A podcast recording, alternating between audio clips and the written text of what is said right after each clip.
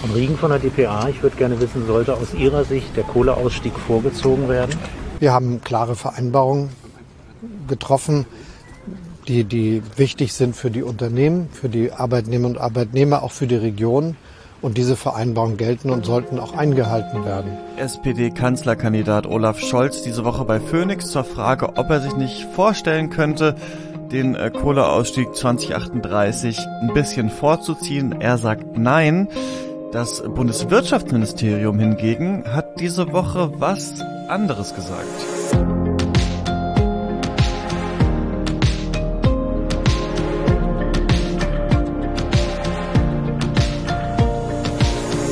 Ihr das Klima-Update, den Nachrichtenpodcast von Klimareporter zurzeit in Zusammenarbeit mit der Taz. Ich bin Christian Eichler und spreche in dieser Woche mit Sandra Kirchner. Hallo. Hallo Christian. Wir schauen äh, wie immer zusammen zurück auf die Klimawoche und da gab's ähm, zum einen ein gruseliges Update zum IPCC-Report, über den wir letzte Woche hier gesprochen haben.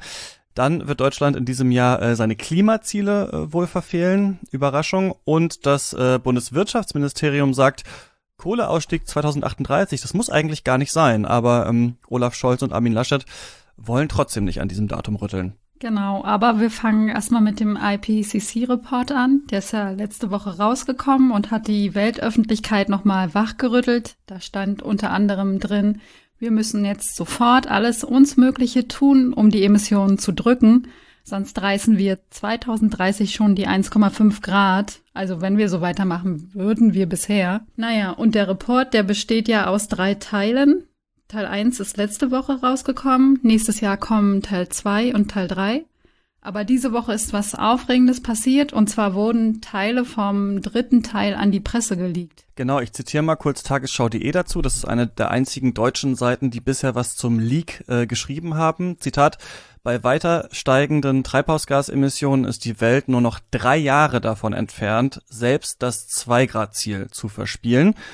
Ich fand das auf den ersten Blick so ein bisschen missverständlich formuliert, also genau so ist es auch durch Twitter gegeistert. Also das heißt jetzt nicht, in drei Jahren sind wir schon bei zwei Grad, sondern wenn quasi in den nächsten drei Jahren nicht gehandelt wird, dann schaffen wir es wohl gar nicht mehr unter zwei Grad zu bleiben. Trotzdem natürlich eine ähm, sehr krasse Prognose. Die Frage ist jetzt nur, wo genau kommt die her? Hm.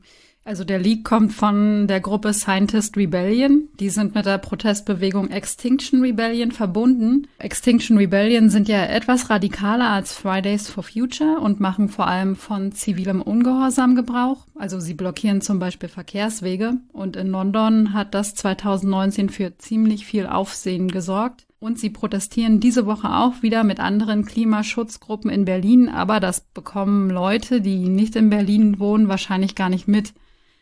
Scientist Rebellion schreiben über sich selbst, dass sie WissenschaftlerInnen sind, die sich trauen, die Wahrheit zu sagen, in zivilen Ungehorsam gegen unsere kriminellen Regierungen. Also der Ton ist echt scharf und die Gruppe mhm. selbst ist eher klein. Also ein paar tausend Twitter-Follower haben die.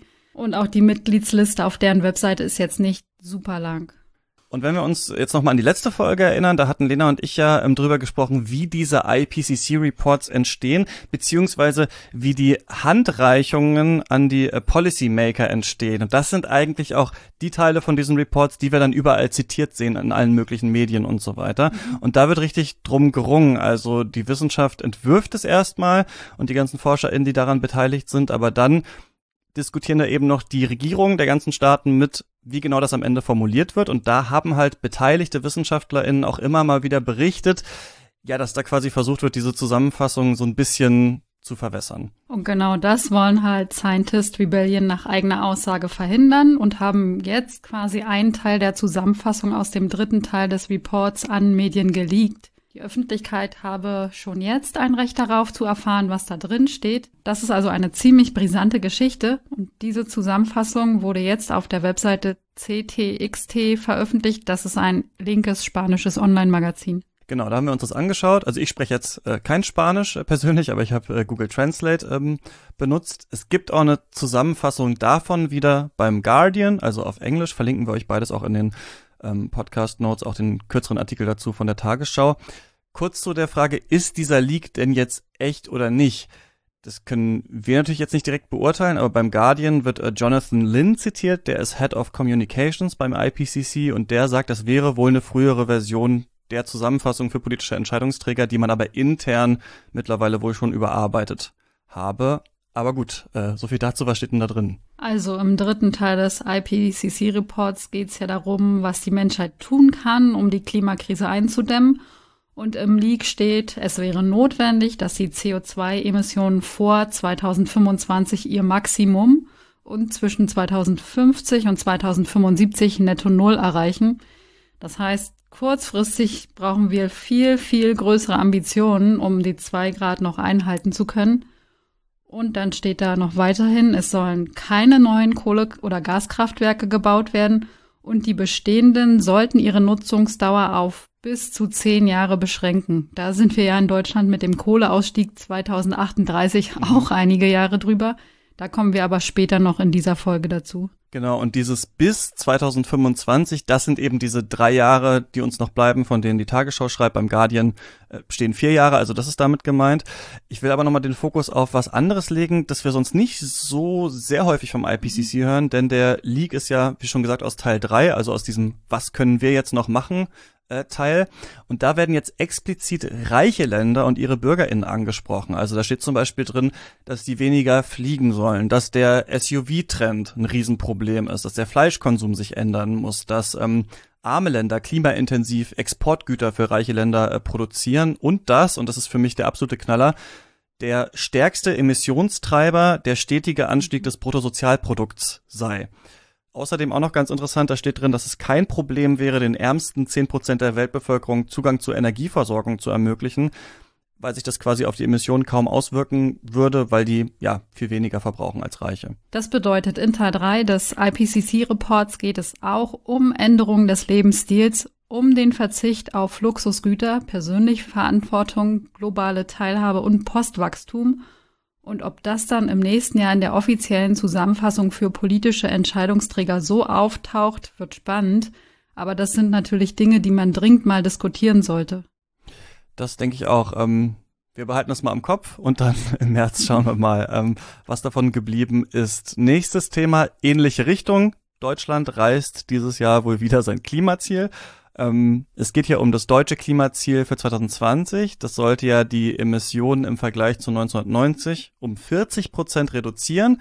Und wir erinnern uns, das hat letztes Jahr ja auch geklappt, aber eigentlich nur ähm, wegen Corona und auch da nicht überall. Denn im Klimagesetz, da stehen Ziele für einzelne Sektoren drin und der Gebäudesektor, der war im letzten Jahr trotz Corona drüber. Da waren eigentlich 118 Millionen Tonnen erlaubt zwei Millionen Tonnen CO2 hat man mehr ausgestoßen und damals meinte die Bundesumweltministerin Svenja Schulze noch, das ist ja nicht so viel, das kriegt man wieder rein. Ähm, dazu kommen wir gleich nochmal. Erstmal ist wichtig, obwohl man 2020 die Ziele noch knapp eingehalten hat, wird's wohl, ja, 2021, also in diesem Jahr, nichts mehr mit dem Klimaziel. Nee, der Think Tank Agora Energiewende hat diese Woche ausgerechnet, dass Deutschland sein Klimaziel dieses Jahr verfehlen wird und dass das der stärkste Treibhausgasanstieg in Deutschland seit Beginn der Aufzeichnung wird, weil es eben im letzten Jahr diesen Corona-bedingten Knick gegeben hat. Das hat unterschiedliche Gründe. Agora nennt zum Beispiel den schleppenden Ausbau der erneuerbaren Energien und das komplette Nichtstun im Verkehrssektor und der wird dieses Jahr wohl erstmals sein Ziel reichen, und Agora prognostiziert, 2021 werden halt Bau, Verkehr, Industrie ihre Klimaziele nicht einhalten können.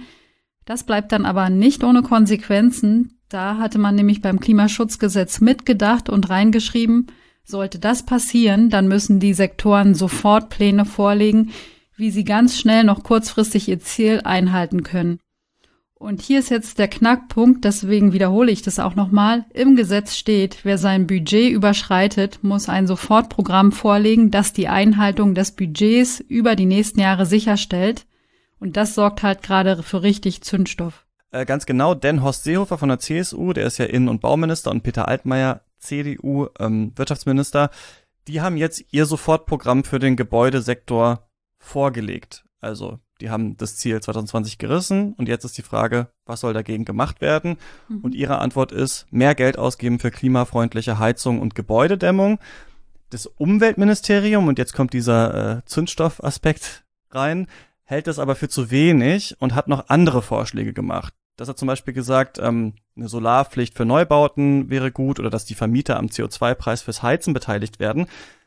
Das wollte aber wiederum die Union nicht und die sagen jetzt quasi, na ja, also dieses Klimaschutzgesetz, das sagt ja gar nicht so richtig, was wir eigentlich mit diesem Sofortprogramm machen sollen. Also mhm. sollen wir damit nur diese zwei Millionen Tonnen, die wir vergeigt haben, wieder reinholen oder sollen wir da jetzt einen kompletten Plan für die nächsten Jahre machen und das immer weiter reduzieren? Die Union interpretiert das so eher ersteres, also eher diese zwei Millionen Tonnen wieder reinholen und ähm, die anderen eben anders. Und ich würde auch sagen, das Gesetz äh, sagt eher zweiteres, aber da wird jetzt halt ja um genau diesen Punkt äh, drum gestritten und ähm, ja, ich meine, so als Beobachter denkt man sich halt, äh, das muss halt schneller gehen, ne? Also die Welt brennt, macht einfach am besten so viel wie möglich mhm. ist. Ja, und ich denke, man sieht halt auch wieder, wie träge unsere Bürokratie eigentlich ist, denn wir wissen ja schon jetzt, dass Verkehr und Industrie die Ziele in diesem Jahr auch reißen werden und da kommen die Sofortprogramme erst 2022 und dann wird vielleicht auch wieder gestritten und so kann es eigentlich nicht gehen, vor allem weil es ja auch bei Gebäuden und Verkehr keine richtig schnellen Maßnahmen gibt, mhm. außer man hat halt eine Pandemie und die Leute sind weniger unterwegs mit dem Auto, dann sinkt natürlich auch die Emission.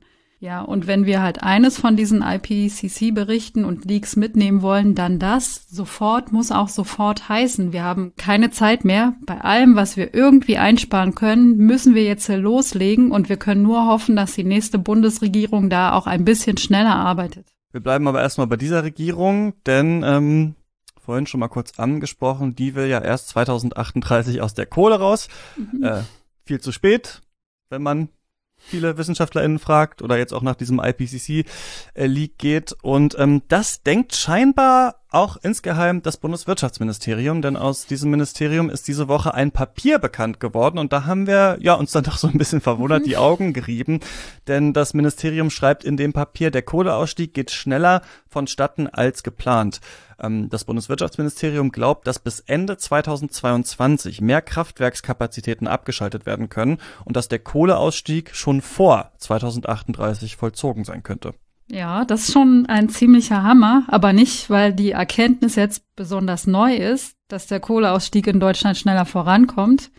Das sagen eigentlich auch viele Energieexpertinnen, das Überraschende daran ist, dass das vom Bundeswirtschaftsministerium selbst kommt. Also nur zur Erinnerung, Wirtschaftsminister Peter Altmaier ist unter anderem dafür verantwortlich, dass der Kohleausstieg, wie er von der Kohlekommission, ein Gremium aus Forschern, Zivilgesellschaft, Umweltverbänden, Energie- und Industrievertretern und Parteien, also dass deren Vorschlag dann im Kohleausstiegsgesetz viel schwächer formuliert ist, als das die Kommission halt vorgeschlagen hat – und Altmaiers Behörde, also die, die die Energiewende eher hinauszögert, sagt nun, der Kohleausstieg geht viel schneller, als wir das geplant haben. Das ist ein starkes Stück. Total. Im Papier heißt es, dass aufgrund der gestiegenen Preise im europäischen Emissionshandel der Kohleausstieg beschleunigt wird. Die Kraftwerksbetreiber, die brauchen ja Emissionszertifikate für jede Tonne CO2, die sie ausstoßen. Die müssen die zum Teil ersteigern, zum Teil bekommen sie die kostenlos zugeteilt. Und innerhalb der letzten Monate ist der CO2-Preis ordentlich gestiegen. Im Frühjahr 2020 waren das noch 16 Euro je Tonne CO2 und jetzt sind es schon über 50. Und das führt eben dazu, dass sich das Erzeugen von Kohlestrom weniger lohnt und die Kraftwerksbetreiber ihre Kraftwerke eben abschalten wollen. Ja, weil sich bei höheren CO2-Preisen kein Geld mehr damit verdienen lässt. Ja, und das ist halt der Grund, warum der Kohleausstieg in Deutschland wohl nicht erst 2038 passieren wird, sondern eben schon früher.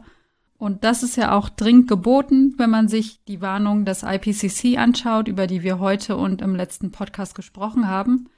Also zwischen 2020 und 2022 werden jetzt ein paar Kohlekraftwerke abgeschaltet und in den Jahren ab 2022 soll da auch nicht allzu viel, also zumindestens laut Kohleausstiegsgesetz passieren. Und dann ist es gut, dass zumindestens der EU-Emissionshandel die Kraftwerksbetreiber unter Druck setzt. Denn auch wenn Altmaiers Behörde jetzt sagt, das kommt alles schneller als wir dachten, wollen sie sich trotzdem nicht darauf festlegen und sagen, dass der Kohleausstieg schon 2030 durch sein könnte, das ist ja das Datum, was viele UmweltschützerInnen fordern, dass wir bis 2030 aus der Verstromung von Kohle ausgestiegen sind. Die Kanzlerkandidatinnen, äh, die haben sich jetzt auch zu diesem Papier geäußert. Armin Laschet von der CDU und Olaf Scholz von der SPD wollen weiterhin am Kohleausstieg von 2038 festhalten. Annalena Baerbock äh, von den Grünen hat das kritisiert, weil das mit dem deutschen Klimaziel nicht vereinbar sei. Scholz und Laschet wiederum sagen aber, dass sie sich zum deutschen Klimaziel bekennen, aber wie das gehen soll ohne vorgezogenen Kohleausstieg, ja, das sagen sie nicht ja, weil es auch nicht richtig geht. Ne? Also man kann den beiden schon unterstellen, äh, dass sie wissen, dass der Ausstieg wegen des CO2-Preises früher kommen wird, aber wahrscheinlich wollen sie mit einem früheren Kohleausstieg nicht in Verbindung gebracht werden. Einerseits, ähm, weil sie fürchten, dass sie das Stimmen kosten könnte von konservativen WählerInnen und wahrscheinlich auch, um dann ja mehr Verhandlungsmasse in möglichen Koalitionsgesprächen zu haben. Ja, wahrscheinlich. Oh, es ist ja nicht mehr lang hin bis zur Wahl und ich hoffe, dass die WählerInnen das durchschauen. Das war's auf jeden Fall erstmal von uns. Äh, wenn ihr Themen oder Feedback habt, schreibt uns die immer gerne an klima-update.klimareporter.de und schaut auch gerne mal bei der Klima-Instagram-Seite der Taz vorbei. Klimataz heißt die. Ja, und dann danken wir noch den SpenderInnen, die das Klima-Update mit einer Spende unterstützt haben. Das waren in dieser Woche Ruth Luschnert, Axel Nick, Thorsten Griese, Susa Reichhold und Jan Brüggemann. Danke sehr. Ja, kommt gut durch die Woche und bis zum nächsten Mal.